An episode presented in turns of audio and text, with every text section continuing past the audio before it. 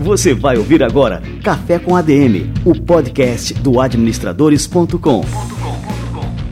Apresentando Leandro Vieira.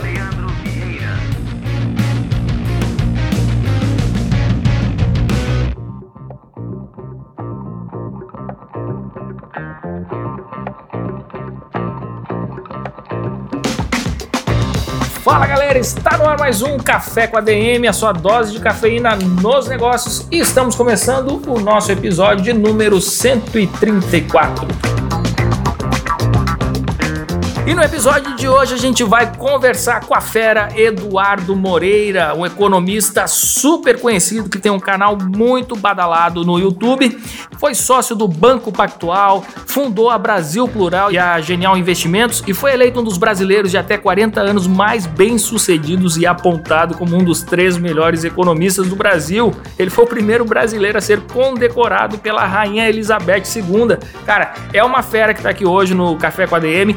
Não perca, daqui a pouquinho o Eduardo Moreira chega por aqui. E eu recebi mais um livro, agora o super lançamento da editora Sextante, então vamos fazer o nosso quadro Livro da Semana.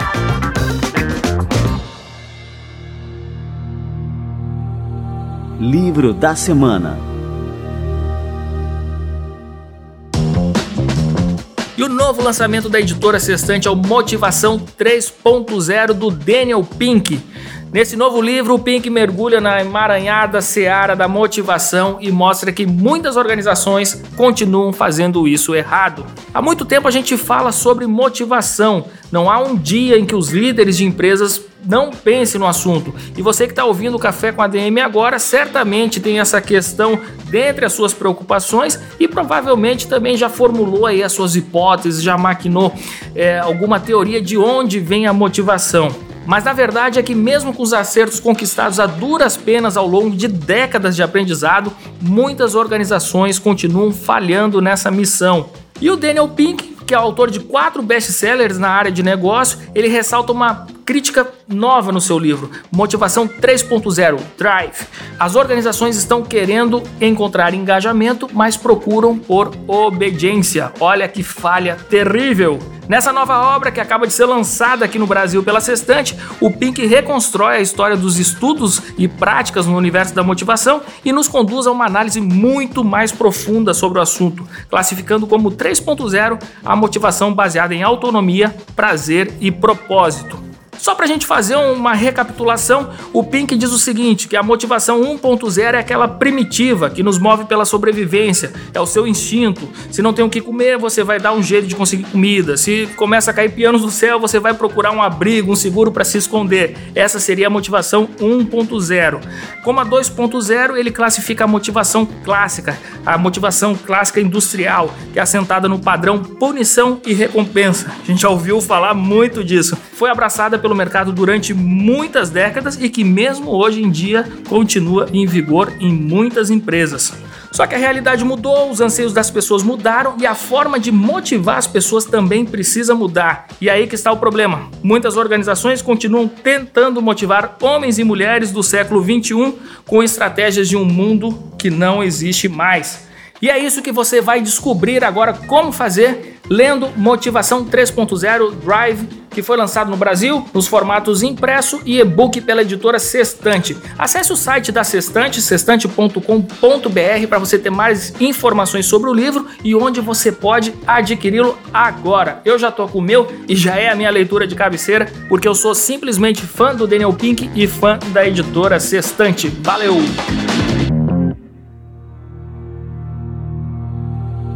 Livro da Semana.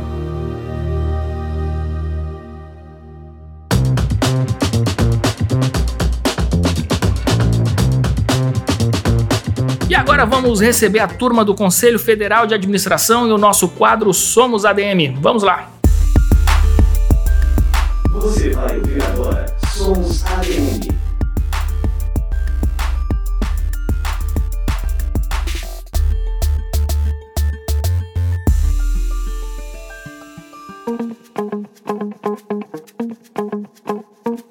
As inscrições para o programa de capacitação e de formação de multiplicadores de conhecimento em micro e pequenas empresas foram prorrogadas. Agora, os interessados têm até o dia 9 de junho para se inscrever. O curso é de graça e é voltado para os administradores do Amazonas, Acre, Amapá, Rio Grande do Norte, Espírito Santo e Rio Grande do Sul. O objetivo é preparar os profissionais para atuarem como consultores em micro e pequenas empresas, disseminando conhecimentos e boas práticas de gestão. A capacitação é oferecida pelo Conselho Federal de Administração e faz parte do acordo de cooperação técnica que a autarquia tem com a Subsecretaria de Desenvolvimento das Micro e Pequenas Empresas, Empreendedorismo e Artesanato do Ministério da Economia. Ao todo, serão oferecidas 50 vagas para cada estado, que serão sorteadas entre os administradores inscritos. Para se inscrever, é preciso ser um profissional de administração e estar adimplente com o regional do seu estado e acessar o site www.cfa.org.br.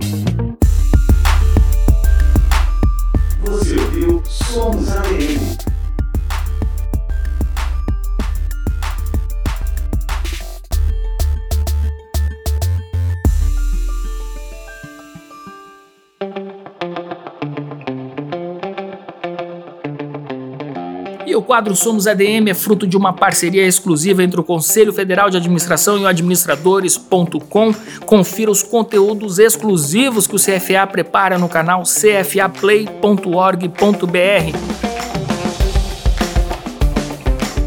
Muito bem, galera, vamos conversar agora com Eduardo Moreira. Vamos lá.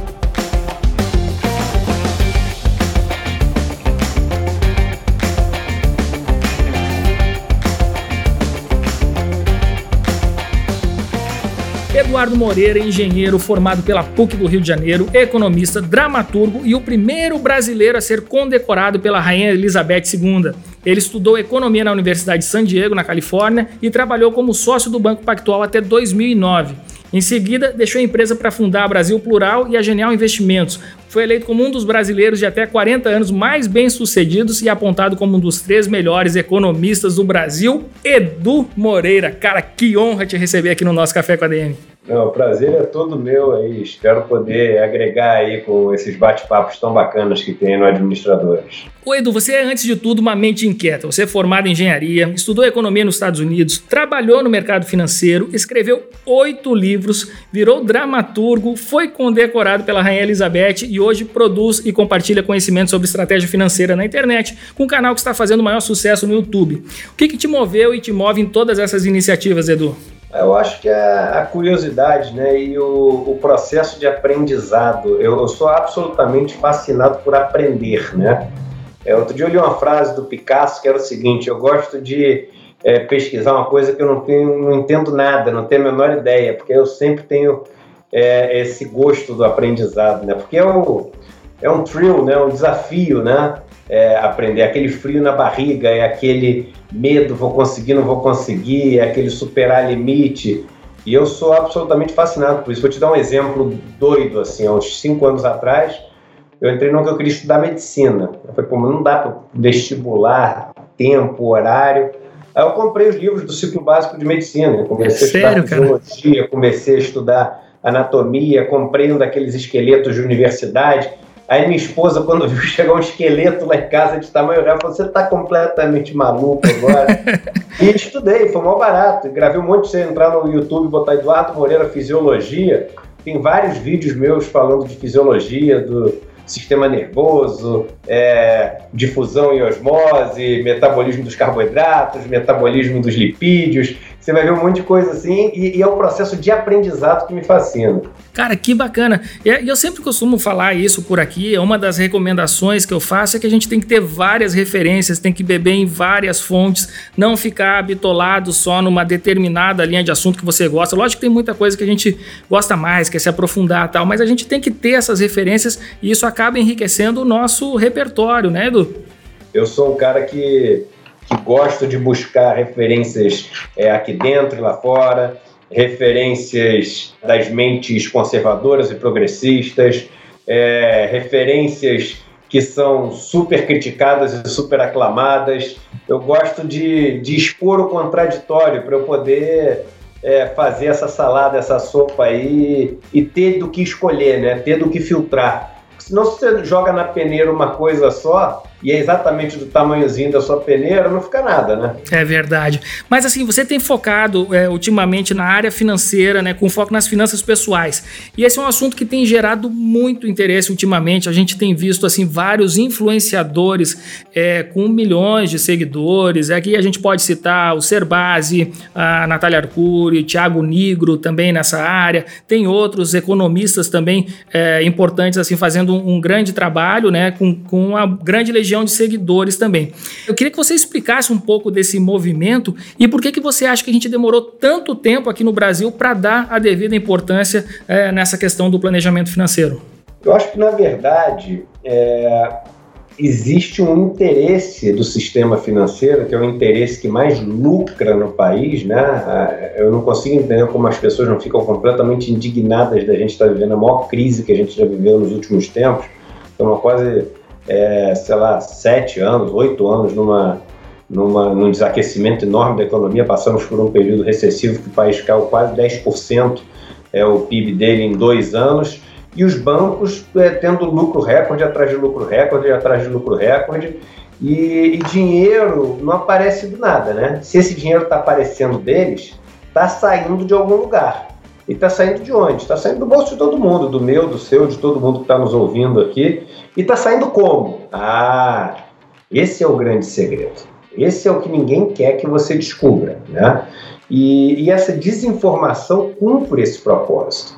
Então, assim, você pode ver que você, se for imaginar o tamanho de país, você ainda tem muito poucas pessoas que se dispõem a falar sobre educação financeira e muitas das pessoas que se dispõem a falar de educação financeira, rapidamente aparece um banco querendo patrocinar, aparece é, um banco querendo botar banner, fazer uma campanha com essa pessoa, para de alguma maneira dar uma controlada ali no que o cara vai falar, entendeu? De alguma maneira deixar o cara meio constrangido a falar muito mal deles. Então, assim, é muito poderoso. Eu trabalhei 20 anos dentro do sistema, fui sócio é, de, de, um dos maiores bancos é, daqui da América Latina. Fundei uma outra instituição financeira que é, é super é, relevante aqui no, no, no, no, mercado brasileiro. Eu vi esse negócio funcionando. Então, assim, é, essa desinformação vale ouro para essa turma. Então, eu acho que é daí o motivo da gente ter essa dificuldade tão grande de fazer com que esse tipo de conhecimento seja mais disseminado.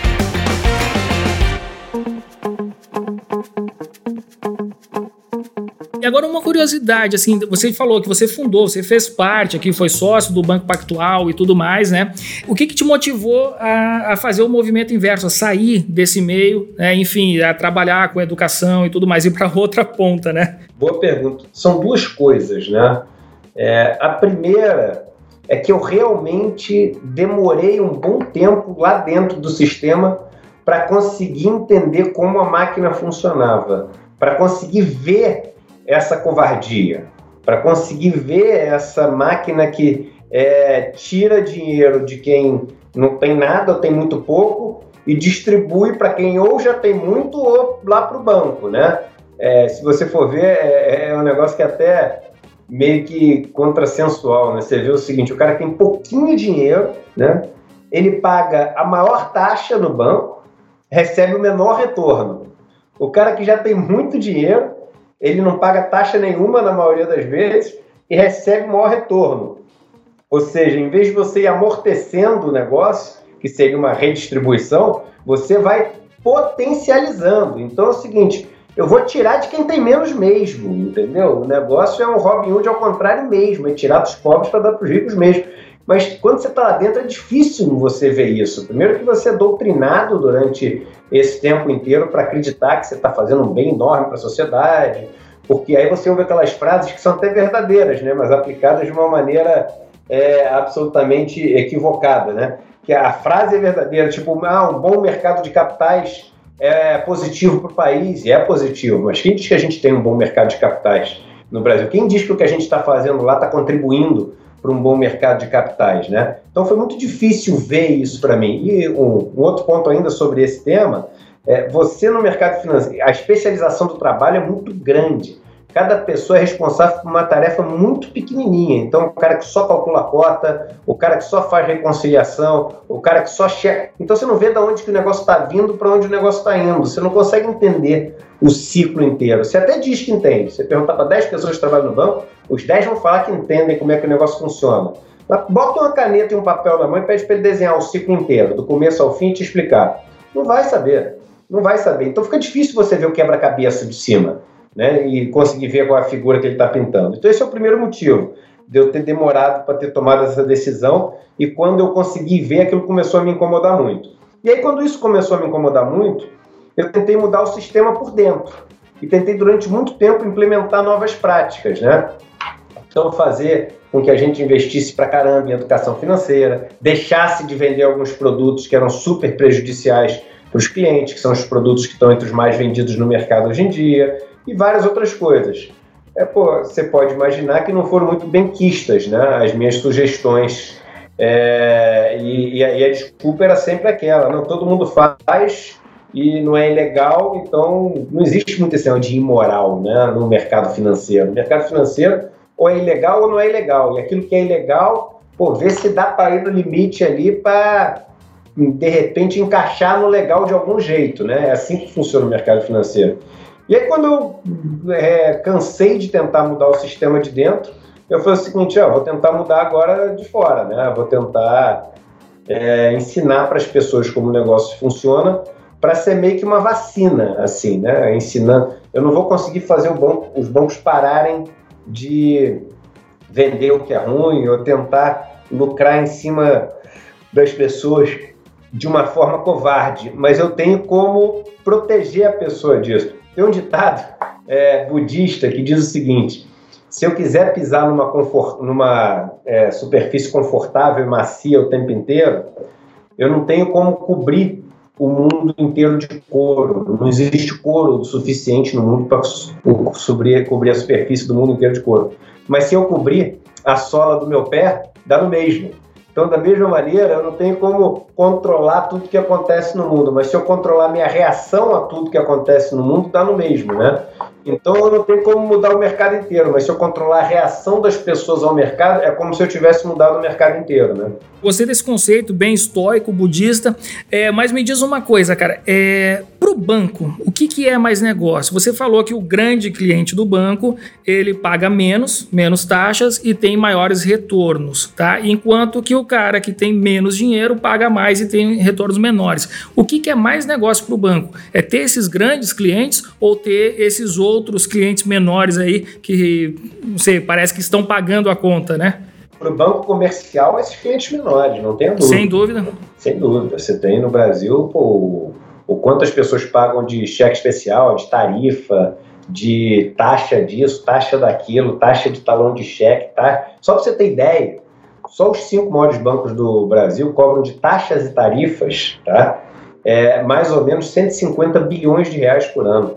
Isso é mais do que o orçamento do Ministério da Saúde. É mais do que o orçamento do Ministério da Educação para um ano no país. Só os cinco maiores bancos do Brasil, entendeu? E isso é um custo que é, é curioso, mas ele é meio que inelástico, né? Ou seja, se você tem 100 reais no banco, você vai pagar a mesma coisa do que o cara que tem um milhão de reais. Porque, na verdade, vai pagar até um pouco mais, né? Porque o cara que tem um milhão de reais ele tem isenção para emitir um talão de cheque, ou um cartão novo, ou fazer uma TED, né? O cara não paga nada para fazer uma TED. O cara que é ali com menos dinheiro, é, o cara vai pagar 8 reais por TED. O cara vai pagar um pacote barato de, sei lá, 35 reais que dá direito a fazer dois TEDs por mês, três TEDs por mês. Então, é, assim, para esse banco grandão comercial, que vale a pena é o varejão. Não é à toa que estão doidos para privatizar o Banco do Brasil e Caixa, né? Que estão a fim de. Se fosse ruim, ninguém ia querer privatizar esses bancos, né? É o, balcão, é o que a gente chama de balcão, né? É, vale esse balcão que é para vender seguro, você vende é, aqueles títulos de capitalização, você vende aqueles horrores todos, né? Aquele, se você fala que é seguro de vida, é, não, você fala que é um plano de previdência, mas na verdade é um seguro de vida. Aí o cara vai investindo 10 anos, quando ele vai pegar daqui a 10 anos, não tem nem metade. Ele fala, ué, mas não era um plano de previdência? E aí o cara fala, ah, mas quem vendeu isso foi outra pessoa, eu já não estava aqui, não sei direito o que, é que ele te vendeu. Então é uma salada russa o negócio, é uma confusão danada, entendeu? Já para os bancos de investimento que não tem agência, o que vale é o investidor maior mesmo, né? E são o que a gente chama são os bancos de atacado, né? O cara ganha uma margem menor em cima de volumes é, muito grandes. Mas é porque esse cara não tem a opção do cliente pequeno. Porque esse cara não tem a capilaridade, esse cara não tem como chegar nesse cliente pequeno e teria que gastar tanto dinheiro para conseguir chegar, é, chegar nele e competir com o oligopólio que existe no Brasil desses bancos, que não dá para competir. Então ele fica nesse cliente de atacado. Né?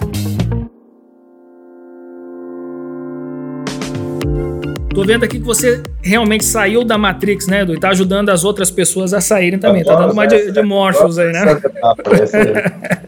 Muito bom. Me diz então, só para a gente é, encerrar esse assunto, assim, até que ponto uma população financeiramente bem educada influencia no desenvolvimento econômico de um país? Influencia demais por dois motivos, né? Primeiro que um dinheiro que vai para os bancos hoje em dia, e é um dinheiro estéreo, né?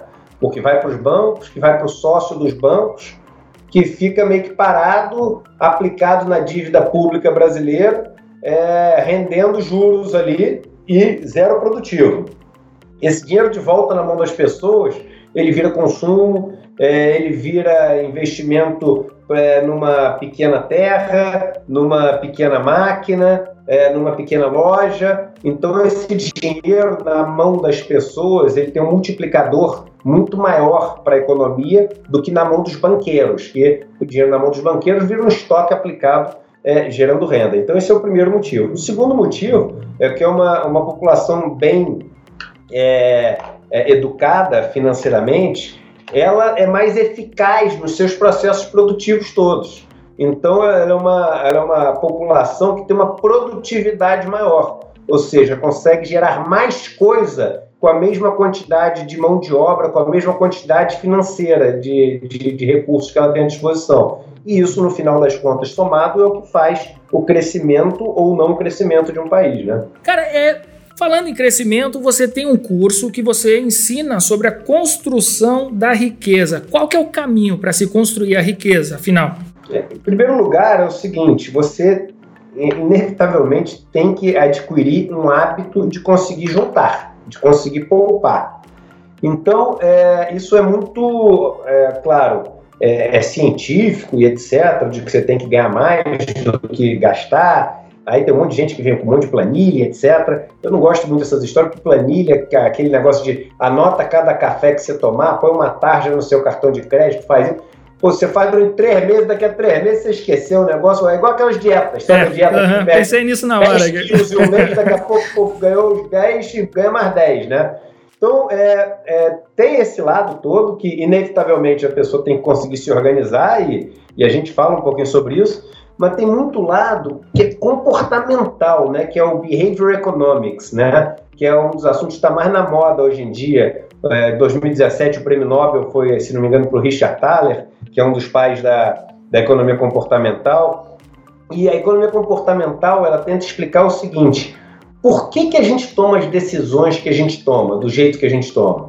Por que, que você compra aquele sapato que você nunca vai usar na vida, entendeu? Por que, que você é, entra na internet compra um negócio que está piscando, aparecendo últimas cinco unidades, se você nem sabe o que, que é aquilo? Por que, que você viaja é, para um lugar X e não viaja para o Y. Isso tudo é um processo que acontece que a gente consegue compreender racionalmente um pedacinho, mas a maior parte é por impulso, né? E como é que funciona essa parte do impulso? Então, a economia comportamental, ela ajuda a gente a compreender esse processo decisório que a gente tem e, ao compreender, a gente domar ele, né? E quando a gente doma esse processo decisório, a gente consegue fazer é, do dinheiro que a gente ganha é algo que rende muito mais, não no sentido de retorno financeiro, mas de que ele rende mais no sentido de sobrar mais no final do mês, no sentido de ter uma utilidade muito maior é, para a gente, no sentido de ser menos desperdiçado, entendeu? Então, é, é, essa primeira parte é muito importante. E aí, com essa parte feita e bem estruturada, o que sobra, aí sim você tenta aplicar um pouco melhor para poder, no longo prazo, ter um fermento no seu bolo. Mas olha como é curioso, né? Eu sou um cara que ensina investimento e coloquei isso como secundário. Que é verdade, porque uma ideia falsa que as pessoas têm, caem em golpes enormes que tem o tempo inteiro, na internet tem um monte, dizendo que tem um investimento que ela vai ficar rica da noite para o dia. Não fica. Não fica. E se for entrar nessa roubada de que vai ficar rica da noite para o dia com investimento, vai perder todo o dinheiro que tem. Que a maneira mais rápida de você perder todo o seu dinheiro de uma vez é querer ganhar tudo de uma vez também. Esse processo é um processo de longo prazo. Benjamin Franklin falava o seguinte: riqueza é fruto de trabalho e poupança. Então é você fazer bem o que você sabe fazer. Então, se é um médico, então foca na medicina, não foca em operar Petrobras no sisteminha que vende na internet, você vai ficar pobre com Petrobras, vai tirar a cabeça da medicina e vai parar de ganhar dinheiro dos seus clientes. Isso é totalmente verdadeiro, já caí nessa mentira, né? Então, teve uma época da minha vida que eu queria ser investidor, trader, tal, aí caía nessas, nesses contos da carochinha. Tem muita coisa veiculada na imprensa que influencia o nosso comportamento na hora de investir, que são totalmente é, inverdades. A gente acaba acreditando quando é, colocam, sei lá, um empreendedor na capa de uma revista, você acha que aquele cara tem um toque de Midas, então você vai investir na, na empresa dele porque ele está na Veja, está na... Pô, não vou nem falar aqui o nome da, das revistas, mas todo mundo conhece, costuma ver, né? Passar na, nas bancas e ver essa, essa turma na, nas capas, e aí quando você vai ver na prática, é, faltou fundamentos ali para você investir o seu dinheiro, e aí você acaba entrando em umas roubadas. Eu já entrei é, em uma dessas roubadas e perdi bastante. As pessoas ficam às vezes zangadas comigo, entendeu? Porque eu falo o seguinte: que você não vai ficar rico da noite pro dia. Não adianta, não tem essa fórmula mágica. Eu estou há 20 anos no mercado financeiro e eu te garanto, eu te dou a certeza de que ela não existe. Ah, mas tem o outro que vende Bitcoin, que vende isso, que vende a criptomoeda, que vende, sei lá, o Forex, que vende isso, que vende aquilo. Eu falo assim, então assim, você pediu a minha opinião. A minha opinião é o seguinte: esse negócio está vindo de um lado, você corre para o outro. Entendeu? Porque é a maneira, melhor maneira para te proteger. Ah, mas não sei o quê, porque você é isso. Eu falo assim, cara, em vez de se discutir comigo, faz então. O dinheiro é seu, você pode fazer o que você quiser. Agora, eu tô te passando essa experiência e todo ano, todo ano surge uma nova. Eu nunca passei um ano da minha vida que não surgisse uma nova moda que prometesse fazer as pessoas ficarem ricas da noite pro dia. É avestruz, é boi gordo, é Bitcoin, é Forex, é isso, é aquilo. E toda vez quando eu falo, o cara vem assim: ah, isso é inveja quando eu tiver rico no meu iate, eu vou passar e vou te dar um tchauzinho. não precisa dar tchau, não vai perder seu tempo, vai curtir seu passeio de iate, cara. Só te... e aí, quando eu falei isso no retrasado do Bitcoin, nossa, eu apanhei muito. Muito, muito, muito. Aí o que, que aconteceu? Caiu 70% no ano. 70%. Ninguém. Aí todo mundo some, né? Some. Ninguém comenta nada. Então, assim, é, eu tenho hoje essa preocupação, como eu te falei, eu não tenho propaganda, eu não tenho patrocínio, eu não aceito, não aceito, não aceito, né? Não aceito monetizar meus vídeos, para você ter ideia, para não ter nenhum, nenhum, nenhum constrangimento de falar qualquer coisa. Então eu falo sempre o que eu acho. A única coisa que me banca são o, o valor dos cursos que as pessoas é, compram meus. Então meu único compromisso é com o cara que faz meu curso. Então eu sempre tenho que falar o que eu acho que é o melhor para ele que é a única pessoa a quem eu devo satisfação. Entendeu? Então eu vou continuar falando o que eu acho que é o melhor para ele, que é esse, esse que é o compromisso que eu tenho. Ô Edu, vamos fazer um quadro que a gente tem aqui no programa que se chama Livro da Semana. E você está com um livro novo que acabou de entrar numa fase de pré-venda que se chama Desigualdade e Caminhos para uma Sociedade Mais Justa. Conta um pouquinho para a gente como é que a gente pode adquirir esse teu livro. Pô, esse livro é um, é um livro super bacana. Eu sei que é esquisito eu falar que um livro meu é super bacana, mas esse livro é um livro que eu tenho assim uma alegria muito grande de estar conseguindo publicar. E não é à toa que pô, ele tem o prefácio do Gessé Souza, que é um dos caras que mais vende livro no Brasil, e orelha do Eduardo Faniani, que é o professor da Unicamp, super famoso também, ou seja, eles não estariam colocando o nome deles ali é, é, num livro que não fosse super bacana. E esse livro ele vem de um de umas noites que eu fui para casa assim, com esse negócio de dar curso, na época eu estava numa rádio comentando várias notícias, etc. E aí eu comecei a perceber que todas as respostas que eu estava dando eram respostas meio que decoradas, né? Que eu tinha lido no livro da faculdade e tinha decorado a resposta certa para tirar nota alta na prova ou que eu tinha ouvido alguém no lugar onde eu tinha trabalhado falar e eu tinha repetido, ou que eu tinha lido num artigo no jornal e estava repetido. Eu falei assim, mas vem cá, é, pô, repetir um negócio que eu ouvi não é saber, né? Como é que será que isso funciona mesmo? E comecei a andar para trás para ver o seguinte, não, mas qual que é a base disso? Qual que é a base disso? Qual que é a base disso? E aí cheguei no mundo, assim, eu falei, vou fazer o seguinte, vou começar do zero, sozinho. Então, o que, é do zero? Vamos, a gente ou pode ir para trás no tempo, ou pode ir para frente. Vamos supor que cai uma bomba atômica aqui, sobram mil pessoas com amnésia, ou seja, elas não têm ideia do que quer dizer economia, teoria econômica, nada. Elas têm os instintos dela para sobreviver. São mil pessoas juntas e elas têm que partir dali para sobreviver. Qual a relação que passa a existir entre essas pessoas em relação de geração de riqueza, distribuição de riqueza, de cooperação ou não cooperação? E aí eu parti disso para chegar até os dias de hoje. E expliquei de uma maneira que todo mundo pudesse entender como é que funciona o nosso sistema econômico. Como é que, por que, que existe inflação? Por que que, como é que acontece quando a gente compra ou vende uma coisa de outro país? É, por que, que existe a desigualdade? O que, que são os impostos? Qual a função dos impostos? Por que, que deve ou não deve existir distribuição de renda? O que, que é riqueza o que, que é dinheiro? Qual a função que o dinheiro cumpre? Qual o papel dos bancos? tudo, mas vindo do zero, assim. Então é um livro que quando você vai lendo, você fala, ah, é isso, agora que eu entendi. Então, assim, esse é o livro, assim, ele é o algoritmo para sair da Matrix. Boa! Qual que é o segredo para adquirir o livro agora, para poder sair da Matrix? Ele já está em pré-venda, né? Na, na Amazon, na Saraiva, na Leonardo da Vinci, na Cultura, em todas essas livrarias principais, né? É um livro que está saindo pela Record. A Record é a maior editora da América Latina, então tem uma distribuição gigantesca, né? E em breve vai estar nas lojas de todo o Brasil. Agora te contar uma coisa que eu não falei para ninguém ainda, tá? Manda, olha aí. Quem comprar o livro na pré-venda, é... para cada livro vendido na pré-venda, a editora Record ela nunca fez isso. Vai doar 10 livros do estoque dela de outros livros para institutos e escolas, etc., de crianças que nunca tiveram a oportunidade de leitura, entendeu? Caramba! Então, isso é super bacana. É. Hoje, acabei de saber dessa notícia. Muito bom. Eu já estou aqui, eu já estou entrando na Amazon aqui, já vou abrir aqui o navegador e fazer a minha compra agora, cara. Legal, cara.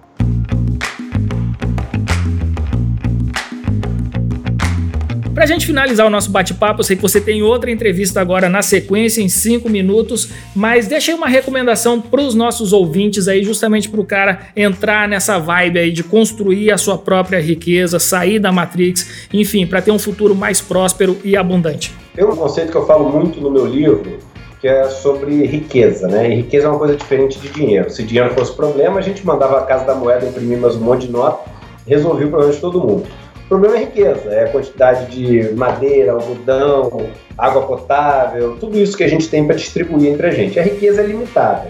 O que, que os bancos, o que, que é um investimento? investimento é você pegar o dinheiro das pessoas que têm acesso, quem põe o dinheiro na poupança, que sobrou aquele dinheiro e dar esse dinheiro para alguém que produz riqueza, ou seja, para uma é, mineradora, para uma empresa que produz extrai petróleo, para uma empresa que produz camiseta, para uma empresa dessas poder é, usar esse seu dinheiro que está em excesso para ela produzir e um pedacinho que ela produz ela vai te devolver. No meio do caminho tem os bancos, né? Então você tem que pensar o seguinte: a riqueza que tem para ser distribuída a mais, ela é fixa, ela é um dado. Ela não é variável, ela é aquela quantidade de petróleo ali, ó, aquela quantidade de camisa que foi vendida, aquele lucro, aquilo é a riqueza que foi é, gerada. Ela tem que ser distribuída entre o cara, o banco e você. Então, meu amigo, a única maneira que o banco tem de ganhar mais dinheiro é tirando de você e do outro cara. Não tem outra. Então, muito cuidado com o que os bancos te indicarem. Porque normalmente o que é bom para você é ruim para o banco. O que é bom para o banco é ruim para você. Então eu sempre digo o seguinte: independência financeira é não depender de ninguém para saber o que é certo a se fazer com o seu dinheiro. Não é ter dinheiro para nunca mais ter que trabalhar na vida. Tem muita gente que tem muito dinheiro e é completamente dependente financeiramente. Então corra atrás desse conhecimento. É, eu tenho os meus cursos, mas tem outros cursos aí que você pode pesquisar. É, e, e, faça algo por você, entendeu? Porque é tão suado o nosso dinheiro, ele não é só um número, é tempo longe dos filhos, é um esporte que a gente deixa de fazer, a gente sabe o sacrifício que é juntar esse número que a gente tem na conta. Né? Esse é um resumo da nossa história de vida. Então dê a devida atenção que, esse, que esse, essa riqueza que você tem guardada merece. Cara, para te seguir aí em redes sociais é só procurar por Eduardo Moreira, mas queria que você passasse aí os canais, o seu site e tudo mais. Manda aí. Vamos lá. YouTube é Eduardo Moreira, super fácil. O meu Instagram é Eduardo Moreira Real, tá? E o meu site é edumoreira.com.br, onde tem todos os cursos lá. Fechou. Eduardo Moreira, cara, que bate-papo fantástico. Tem muita gente agora, tenho certeza, que vai comprar o teu livro e já vai também fazer os cursos. Tá? Muita gente querendo sair dessa Matrix. Cara, valeu demais, foi sensacional. Beleza, vamos bater mais papos aí futuramente.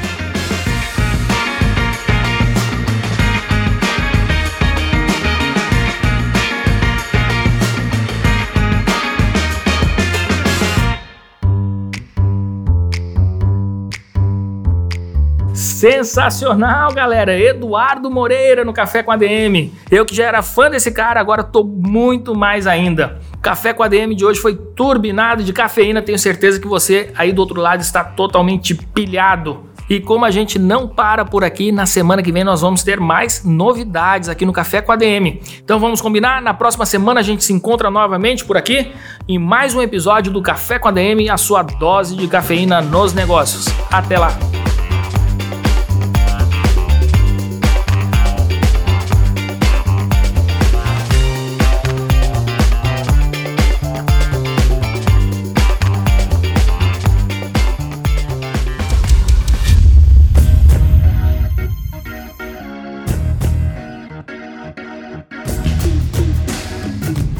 Você ouviu Café com ADM, o podcast do administradores.com.